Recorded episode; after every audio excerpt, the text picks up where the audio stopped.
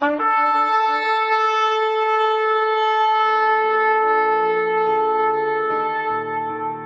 拜是本分。敬拜是机会。敬拜是恩典。敬拜是与神共享天伦。齐来敬拜。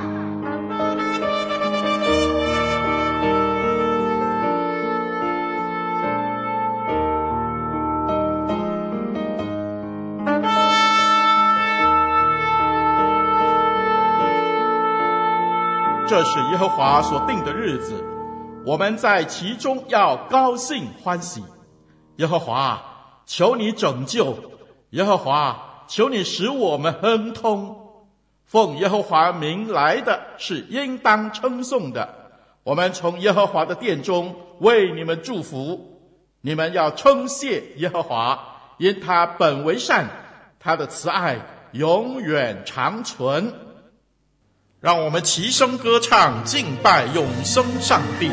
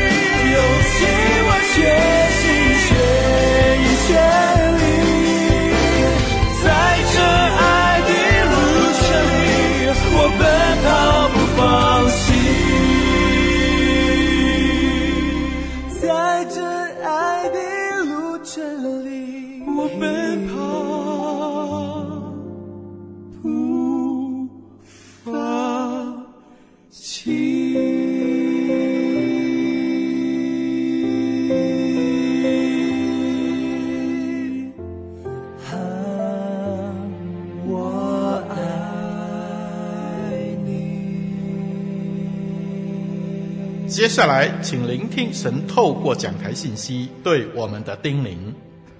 各位弟兄姊妹平安，很高兴我们又来一起做线上的崇拜。今天我要分享的主题是：你略有一点力量。很多时候，我们其实只有一点点力量。有很多基督徒会说：“我的能力只有一点点，我怎能被主所用呢？”现在的世界是看重能力的吼，受教育程度越高，感觉就更有能力。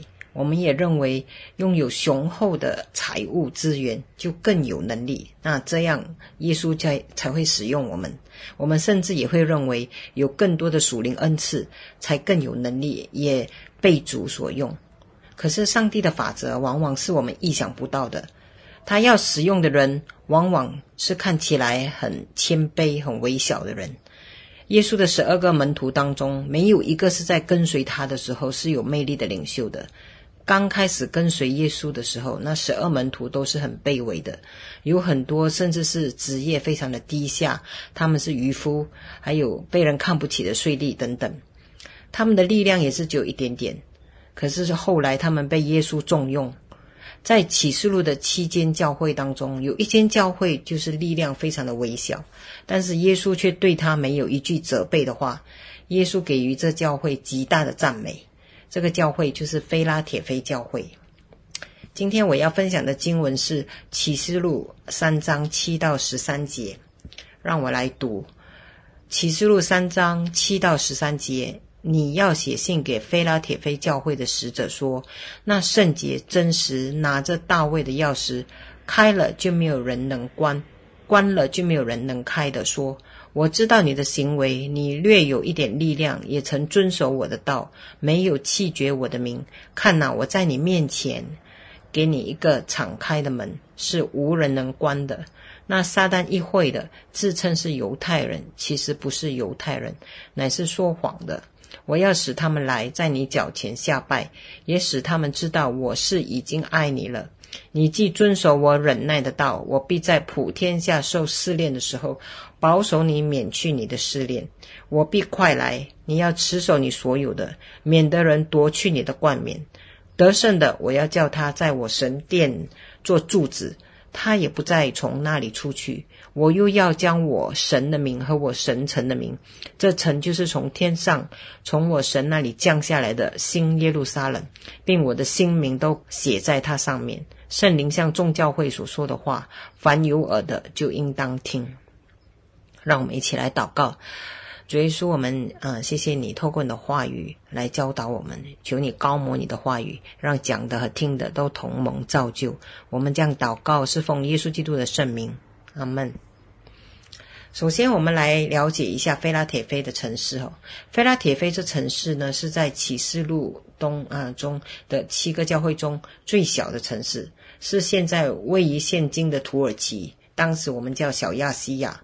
由于它地理位置的关系，菲拉铁菲成为罗马帝国东边和西边的必经之地。哈，早在希腊人统治期间，哦，菲拉铁非便承担了向东方的一带，就是土耳其一带宣扬希腊文化的责任。所以，菲拉铁非在这方面算是成功的向土耳其宣扬希腊文化。土耳其后来真的受希腊文化的影响。因此，当时菲拉铁非又被称为东行之门。这座城呢，菲拉铁非城位于山谷之间，它的形状就好像一个敞开的门户，是进入土耳其内地的门户。除此之外，菲拉铁会的居民有强烈的漠视感，因为地处火山边缘，它经常受地震威胁。公元十七年，这地方遭受极大的地震，甚至有人说，菲拉铁非没有一堵墙是坚固的。这是地震后余震不断，大多数的人因此迁到田野去搭帐篷住在那里。他们白天会回到城市里做买卖，晚上就回到帐篷里去睡觉，这样比较安全嘛。如果有地震发生，他们最多只是被帆布压在头上，就不会被石头砸死。还有一些人是啊、也是住在城市，可是，一听到地震的时候，就会跑到帐篷去。所以，这个不定期的地震的灾难哦，给当时的菲拉迪菲的人给许多的挂虑，也给他们充满了那个紧张的气氛。居民活在极度没有安全感的环境。菲拉铁菲也是一个经常换名字的地方。公元十七年地震过后，罗马皇帝呢就重建了菲拉铁菲，人民为了表达对他的感激，把城市改名成 New Syria，意思就是罗马皇帝的新城。到了公元大概六十九到七十九年间哦，有一个新任的皇帝继位，又根据他家族的名字，把这个城市改成菲拉铁菲，就是兄弟之爱。后来约翰写信给菲拉铁菲的时候，就是过后了，就用啊菲拉铁菲这个名字。到了公元后三百年，这个城市又再改名成小雅典，所以这城市经常改名字。这个城市的资料啊，就如以上所说的。现在我们来一节一节的来解读圣经，三章七节哈，你要写信给菲拉铁非教会的使者说，你是指啊约翰，就是耶稣吩咐约翰，你要写信给菲拉铁非教会的使者，就是写信给菲拉铁非教会。耶稣解释他的身份哦，他说他是圣洁和真实的，圣洁是神的属性。圣洁就是分别出来的意思。耶稣在这里是指自己是神，是圣洁的神，他是分别出来的神。因为当时的犹太人不认为耶稣是神嘛。耶稣也说他是真实的，就是真的。耶稣不是假的。当时的犹太人认为耶稣是说谎话的，他们不是真的弥赛亚，是假的弥赛亚。所以耶稣在这里要强调他是真的弥赛亚，真的。他说说手握大卫，他握着。大卫的钥匙哈，拿着大卫的钥匙。这段圣经是啊、呃，是取自于以赛亚书二十二章二十一到二十二节。以赛亚书那边有写到，耶和华召以利亚敬成为西西家王的管家，而先知以赛亚对以利亚敬说：“以利亚敬，你拥有大卫家的钥匙，就是说你可以掌管谁进去见西西家王，谁不可以进去。”这位以利亚敬呢，拥有这个这样的权柄。同样，到了启示录，耶稣说他拥有大卫家的钥匙，就是说他可以决定谁可以进入神的国，谁不可以进去这个权柄。所以这里是说，耶稣具有那神国的权柄，他拥有这大卫家的钥匙。第八节，我知道你的行为，你略有一点力量，哈，你曾遵守我的道，没有弃绝我的名。这是耶稣对他们的称赞哦。菲拉铁菲和士美拿教会呢，同样是没有被责备的教会。耶稣对他们是充满了称赞的哦。菲拉铁菲的教会不大哦，他说你略有一点力量，就是说他影响力不大。这个教会呃人数也不大，奉献也不多。他不像以佛所或者老底家这些大城市的教会哦。所以他们既然啊、那么微小，人数不多，在小亚细亚、土耳其那一带也没有很大的影响力。耶稣却说，他们是遵守主的道，没有弃绝耶稣的名。因为当时在罗马帝国统治之下呢，每一个罗马公民都要崇拜罗马皇帝，就是凯撒为主。如果他们愿意敬拜凯撒为主，他们就会拿到一个一张证书哦。因为菲拉铁菲没有称凯撒为主，他们就没有证书，他们就被排挤。根据这些资料，这个教会虽然很小，可是他们非常的勇敢，拒绝帝王崇拜哦。耶稣说他是那个门，他为他们敞开了一扇门，是没有人能关的。所以当菲拉铁菲听到门这个事情呢，他们就非常的敏感了，因为菲拉铁菲是东行之门嘛。所以耶稣非常了解菲拉铁菲这个城市，他的意思就是说，你们菲拉铁菲是传扬希腊文化的门，是东行之门，但其实。我才是真正为你们敞开那个门的主，所以这个敞开这个门呢，就是宣教的门。我会使用你们成为传扬福音的门，成为有影响力的门。看呐，我为你们敞开这福音的门，很多人透过你们信了耶稣，哎，就是耶稣应许他们会成为福音的门。而根据历史的记载，这小小的教会哦。就菲拉在这个菲拉铁菲这个地方，让很多让这个城市有很多的基督徒。后来土耳其的回教势力影响下，小亚细在影响小亚细亚的时候，这个菲拉铁菲这城市仍然有许多的基督徒。哈，三章九节，那撒旦一会的自称是犹太人，其实不是，乃是说谎的。所以耶稣为什么用这一连串形容词来形容犹太人呢？说他们是说谎话的呢？当时是有这个背景的，在罗马帝国时代，每个人都要敬拜罗马皇帝为主嘛。但是只有犹太人，就是属于犹太会堂的犹太人，是不需要敬拜凯撒是主的。所以每一个犹太会堂的人都有名单，在名单中的犹太人呢，就不会被罗马政府来逼迫，而名名单中的犹太人也不需要称凯撒是主。当时的基督徒是谁呢？当时基督徒很多就是犹太人信了主，他们信了耶稣。而因为他们信了耶稣，他们就被犹太会堂赶出去了。犹太会堂就把他们的名字删掉。他们在他们的家人和他们亲戚朋友还在犹太会堂的哦。他们可能很不谅解，为什么我的家人你要信耶稣呢？你信了耶稣被犹太会堂赶出来，赶出来过后，这犹太会堂也会跟政府告密的哦，就会说谁和谁信了耶稣，而政府呢，罗马帝国的政府就来逼迫这些。信了主的犹太人，啊、信了耶稣的犹太人，所以当时成为基督徒是一个很危险的事情。你可以想象当时的基督徒，他们内心承受多重大的压力和痛苦。耶稣说，这群犹太人他是说谎的，因为他们口口声声敬畏神，却不相信神派来的耶稣基督是弥赛亚。他们不止说谎的，他们也成为撒旦的工具，而逼迫信主的基督徒。所以耶稣说，时候到了，这些。这群犹太人会在啊这些基督徒面前下拜，连这个敌对的犹太人都向基督徒下拜。下拜的意思不是指敬拜哦，而是说听从了非拉铁非教会，就是说他们知道了耶稣已经爱他们了，他们也认了耶稣就是弥赛亚了，并且相信了耶稣的爱。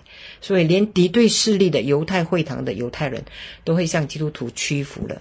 可见，其实菲拉铁非的基督徒是有影响力的，是小小的影响力，他也影响了许许多多的犹太人。第十，你既遵守我人忍耐的道，我必在普天下人受试炼的时候保守你免去试炼哦。既然菲拉铁非遵守耶稣忍耐的道，就是在受苦当中以耶稣受苦为榜样，那耶稣的应许就是说。保守他们免去那个试炼的时候，免去这个字在希腊文啊、呃、的意思是指离开，离开这个试炼，就是说在普天下人民受大试炼的时候，耶稣会保守这群信徒离开这个试炼，或者经过这个试炼，或者胜过这个试炼。就大试炼临到，因为这非拉铁非教会有耶稣的保守，耶稣就会让他们啊、有额外的恩典去经历这个试炼。十一节，我必快来，你要持守你所有的，免得人夺去你的冠冕。你要持守，这个是一个命令句哦，是命令他们要持守，也是耶稣的严厉的吩咐哦。持守他们所有的，就是这个好的特质。所以你要继续的坚持下去。你现在遵守主的道还不够，你要继续的下去，不管发生什么事情，坚持到底。最后我会给你那个冠冕。那冠冕呢，不是指珠光宝气啊，那种皇冠，不是指这种皇冠。当时是非常流行哦，体育竞赛在希腊文化影响下，你知道 奥林匹克竞赛是希腊从希腊开始的。体育竞赛，凡是胜利的运动员会得到花冠。这个花冠呢，是用叶子和小花编成的花冠哦，是戴在胜利啊、呃、运动员的头上。所以耶稣说，你要坚持到底，就好像一个竞赛一样，到最后的时候你得胜了，我会给你那个花冠。而持守呢，这个字呢，不只是持续啊，是有那种抓住的意思，掌握的意思，就是这个东西可能会走的。你一个好的特质，你遵守主的道是好的，可是这个特质会离开的，所以你要用力的用手去抓住，不让它离开，用力的去坚持你那个不弃绝耶稣名的态度，你要抓住。三章十二节，耶稣给他们一个很大的应许：凡得胜的，就是有花冠的，得胜的信徒，我要叫他在我神殿中做柱子，他也不再从哪里出去。所以那个时代呢，建筑物在地震过后只剩下柱子。那段时间，希腊和罗马帝国的那时候建筑物就是很多柱子的哈，柱子是很重要的，是很稳固的。耶稣说，菲拉铁非会在天上成为神殿中做柱子，可见他非常看重菲拉铁非的信徒。这些信徒在天上呢，会做神殿中的柱子，他们非常力量稳稳固哦，他们非常的重要，而他们也不再从那里出去，不再从神殿中出去。为什么用这样子的形容他们呢？因为菲拉铁非长期哦怕地震，他们很害怕，他们很没有安全感嘛。随时地震一来，他们就要逃出去。现在耶稣安慰他们说：“你们在神殿中不会有地震了，在神的国不会有地震，你们会很稳稳固的坐在里面。”你可以想象，菲拉铁非的教会的人看了这封信，他们得到多大的安慰。然后耶稣又在说，他会把神的名嘛，我神城的名，神的名就是耶路和耶路撒冷的名，还有我的名，我的名就耶稣的名，就神的名、耶路撒冷的名和耶稣自己的名都刻在这个柱子上面。名字很重要，对非拉铁非，因为他们的名字曾经被犹太会堂删除，他们整个非拉铁非也常常在换名字。所以，菲拉铁非对名字是非常敏感的。耶稣就说：“我的名字、神的名字和新城耶路撒冷的名字会刻在你的上面，不会再改变，不会再更换，也不会再删除。”对菲拉铁非来说，这是非常大的安慰哦。第十三节，圣灵向宗教教会所说的话，凡有耳的就应当听。所以，凡有耳就应当听，就是说你听了之后要行出来，就是要持守嘛，持续下去。所以，应当听，就是非拉铁非教会信徒，你听了就要去行出来。这是关于约翰写信给菲拉铁非教会的书信，也是耶稣写给菲拉铁非的书信哦。从刚才的经文解读，我们可以从菲拉铁非教会学到很多功课。这是我整理的三点哈。第一点，不要小看你的一点点力量。我们总是希望自己力量强大，以为这样耶稣才会使用。可是耶稣说：“你即使力量微小，我也会使用你。”导航会的创办人叫卓道生，他曾经做过这样的见证哦。卓道生曾经带领一个海员重生得救信主，然后他花时间造就他，教导他关于神的话，并鼓励他能够带领别人信主。卓道生对他说：“你求上帝给你一个人，你专心的照顾他，一步一步来。”不久，这位海员呢就带领另外一个人信主，他开始做一对一的造就啊，带啊初信造就。三个月过后，他又带领另外一个人信主，那个人也信主了。后来这两个人呢，灵命都有成长。这两个人呢，也愿意像这个海员一样跟别人传福音。他们也开始了一个属灵的倍增哦。而这艘船呢，停泊在珍珠港，珍珠港啊，那个船被炸沉之前，这两个海员啊，其实是三个，已经带领了一百二十五名海员信了耶稣。而这个福音工作从一条战舰哦，又传到另外一条战舰，一条战舰有很多海员嘛，传到另外一条战舰。日本偷袭珍珠港的时候，共有五十艘战舰的海员听到了福音。在第二次世界大战结束的时候，这个福音已经传了超过一千艘战战舰，许多的营地和空军基地当中，就这样从一个海员开始，到第二次世界大战结束，一千艘美国战舰的军人都信主了。所以，一个海员的顺服行动，并坚持去做，时候到了，上帝就使用他那微小的力量，到最后是很大的哦，很多人生命改变。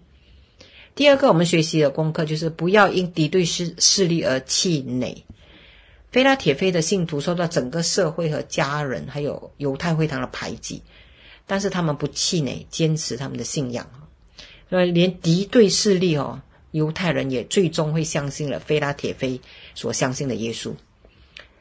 我想，现今很多国家的基督徒也曾面临这种遭遇哦，就是你相信了耶稣过后，你受到了你家族或者家人的排挤，有些基督徒也因此受到国家政府的逼迫。我曾在蒙古国认识一位蒙古国的基督徒，她是家中的独生女，她本来是父母亲所爱的女儿，她成绩也非常的好，她在大学时期信主。可是他信了耶稣过后，父母亲对他的态度起了很大的变化。我认识他的时候，他刚刚大学毕业。我和他参加一个短宣队，我们去一个蒙古的小镇做布道。在这个短宣当中，他跟我分享他的一些难处。他常常说，他回家的时候，只要他去教会啊、去团契啊、去短宣，回家过后就被父亲毒打。他父亲是用木棍打他的，不然就用手捏他。他的父母亲认为信了耶稣就等于去丢弃了蒙古的传统文化，可是这位女生却坚持在信仰上走下去。她坚持的每天读圣经、祷告啊、灵修，也参加服事。虽然她每一次每次都跟别人分享父母亲对她的态度，她都会流泪的哦。但是她学习一个功课：当父母亲打她的时候，她忍耐，她不反抗。生活中，她也不断收敛自己，她不与父亲对抗。也不跟他骂架，他尽量帮助父母做家务，陪他们吃饭。一直到去年，他分享说，他的父母亲终于信主了哈，而且去了教会，这是他雀跃万分的事情。他其实为他父母亲祷告了差不多十年了，而上帝让这个敌对的势力，就是他父母亲反对的势力，也听从于他，父母亲也相信了他所相信的耶稣。我们所面对的敌对势力，很可能是你最亲近的家人。但是不要气馁，要持续为他们祷告，最终他们会信了你所信的耶稣。最后，我们要学习菲拉铁非的，就是我们要持守耶稣吩咐菲拉铁非要持守，坚持信仰到底。无论你的环境如何改变，无论你面对什么生命风浪，直到你生命一口气，你要持守到底。这个就是耶稣所说的持守。其实现在也有许多的。啊、呃，国家有许多坚持信仰到底基督徒的见证哦，这里是其中一个见证哦。在二零一八年发生在奈及利亚的事情，二零一八年二月，在非洲奈及利亚发生了一宗学校绑架案，一群宗教极端人士到一所女子中学强行绑架一百一十名女生，而这群宗教人士呢，把其中五位女生杀害。这群宗教人士呢，跟剩下来的女生说，他们必须入籍呀加入这个极端宗教，他们才会被释放，不然他们就会被杀。经过一番协商、讨价还价，终于一百零四位女生她们被释放，因为他们决定加入这个宗教组织。后来只剩下一位女生，叫利亚利亚沙瑞布的女生，她当时只有十六岁。他坚持的拒绝拒绝加入这个极端的宗教。他说：“I will not deny Jesus，我不会否认耶稣。”和他一起被绑架的同学们说：“跟他说好言相劝啊，只要你说一声耶稣不是主，你就可以得自由了。”可是利亚说：“我在基督里已经得自由了，我不会去否认耶稣，我也不需要这些自由。”于是这群宗教极端分子就把利亚绑架到奈及利亚的东北部。他们威胁他的家人说，他只要这个利亚一天不否认基督这个信仰的话，他就终身为这个回教组织做奴隶哈。尽管那时候政府啊，奈及利亚政府想尽办法要救援利亚都不成功，可见他一个人在那里仍然自己坚持信仰，到现在哦，他还没有被释放。后来当地的基督徒呢，就写了一首诗歌纪念他，这首歌叫《I Will Not Deny Jesus》。这首诗歌是诉说利亚的故事。也纪念世界上许许多多坚持信仰到底的基督徒，他们面对敌对的环境、困难的环境，仍然坚持信仰到底。哈，耶稣叫约翰写信给菲拉铁非这封啊教会的书信啊，给予我们很大的鼓励和安慰。这段经文其实也赐给现今的我们，只要我们不要小看自己一点点力量，你为主所做的事看起来很微小，似乎没有影响力。也受到敌对势力的排挤，但是你不要气馁，我们要尽心尽力的持守这个信仰到底，耶稣就会为我们敞开一扇门，是没有人能关的。这个门是宣扬耶稣基督是主的门，耶稣会使用你，耶稣在天上会把我们的名字刻在柱子上，我们在天上不会再受到敌对势力的反对，耶稣会成为我们最终的安慰和依靠。我们一起来祷告。主耶稣，我们谢谢你，透过菲拉铁菲，呃，教会这封书信给我们很大的安慰。请你帮助我们这里所有的基督徒，我们真的不小看自己一点力量，我们愿意真的是坚持我们的信仰到底，不不管遭遇多大的逼迫困难。主啊，就请你来在这里啊彰显你的大能，求你真的是让我们的生命成为那个福音的管道，成为多人的祝福。我们将祷告是奉耶稣基督的圣名，阿门。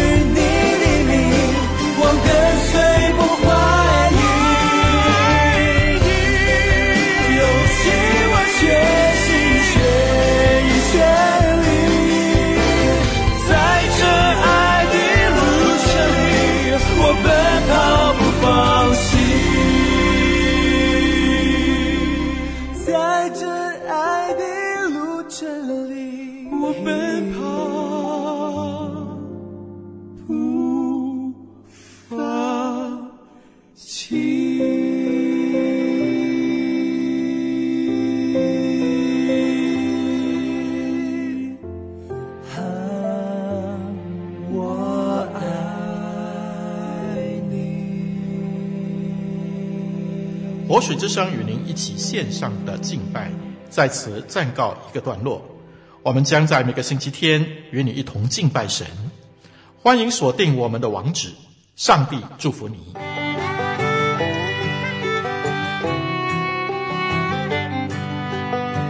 相约下个主日，齐来敬拜。